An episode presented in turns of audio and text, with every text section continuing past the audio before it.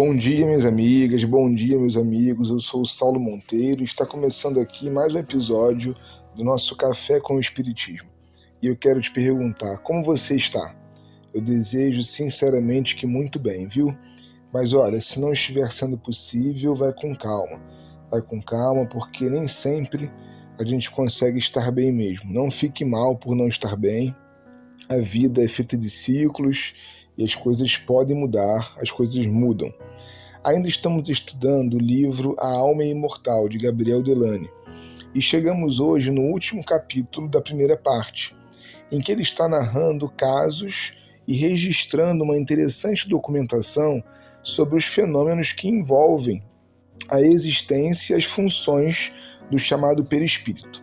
O autor se preocupa, antes de nos apresentar as experimentações em si, com narrativas que se somam na observação popular de pessoas desencarnadas. Hoje ele vai falar um pouquinho para gente sobre as aparições. Um fato muito comum que Delane não deixa de fora é a sensibilidade que os animais possuem diante dos espíritos. No que escreveu sobre a vidente de Prevost, Justino Skerner alude a uma aparição que ela teve durante um ano inteiro de cada vez que o espírito lhe aparecia, o cachorro que havia na casa como que lhe sentia a presença.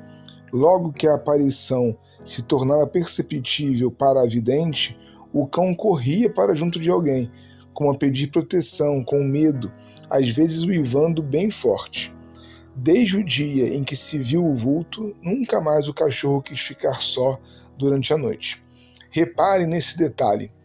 Em todas as vezes que a médium via o desencarnado, o cão parecia ver também. Como já dissemos antes, nos faltam dados concretos de pesquisa espírita bem feita para afirmarmos qualquer coisa. Mas será que certos animais que possuem determinados sentidos mais aguçados do que o dos seres humanos, como por exemplo a audição dos cães, também não poderiam ter a habilidade de perceber a alma dos mortos?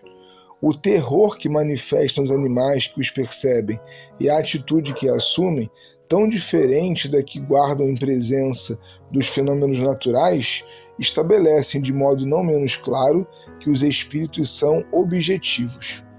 Ainda estudando as aparições dos mortos, Delane narra um caso ocorrido no interior da Inglaterra, em que uma menina de 18 anos estava triste, aguardando notícias do amigo Bert, que tinha caído doente no dia anterior.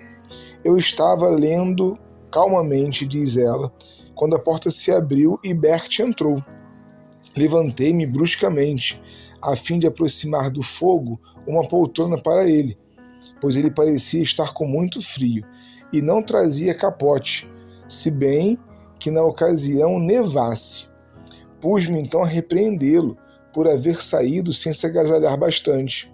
Ao invés de responder, ele colocou a mão no peito e abanou a cabeça, o que, a meu ver, queria significar que não sentia frio e que naquele momento sofria da perda da voz, coisa que era até bastante comum com ele. Censurei-lhe ainda mais a imprudência. Estava a falar com o meu amigo quando o senhor G entrou e me perguntou a quem estava me dirigindo. Respondi a este rapaz irresponsável que sai sem capote, com um resfriado tão sério, a ponto de não poder falar. Empreste o seu, por favor, e mande-o para casa. Jamais esquecerei o horror e o espanto que se pintaram no semblante do doutor, porquanto sabia ele, e eu ignorava até o momento, que meu pobre amigo tinha morrido havia meia hora e vinha precisamente me dar essa notícia. São muitos os casos, meus irmãos e minhas irmãs, documentados de espíritos que se mostram de modo tão material que parecem encarnados. No caso de certas materializações, como sabemos, é possível tocá-los, senti-los, medir o tamanho, cortar o cabelo, mediante tal materialidade que esse fenômeno constitui. No caso relatado, é verdade, a aparição não foi tangível, porque só uma pessoa observava o espírito, mas num nível grande demais de densificação, para que se confundisse o corpo espiritual com o material. Uma tese muito organizada surgiu na Europa de Delane para refutar o fenômeno das aparições. Era a chamada teoria da alucinação, que consistia em apontar que os sensitivos poderiam ser sugestionados a partir de uma certa dose de hipnose, acharem que estão vendo, ou seja, uma ilusão. Com a maior simplicidade imaginável, com espantosa desenvoltura, dizem os negadores que a alucinação, ao invés de ser única, pode ser também coletiva.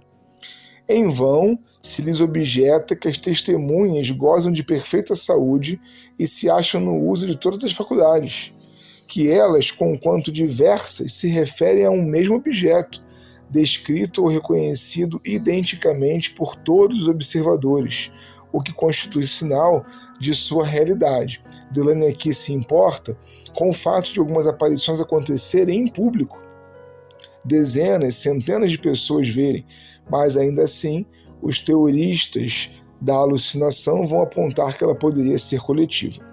A partir da próxima semana, Delane vai usar fatos produzidos e reproduzidos por experiências espíritas para comprovar que certas aparições são tão reais que é possível fotografá-las.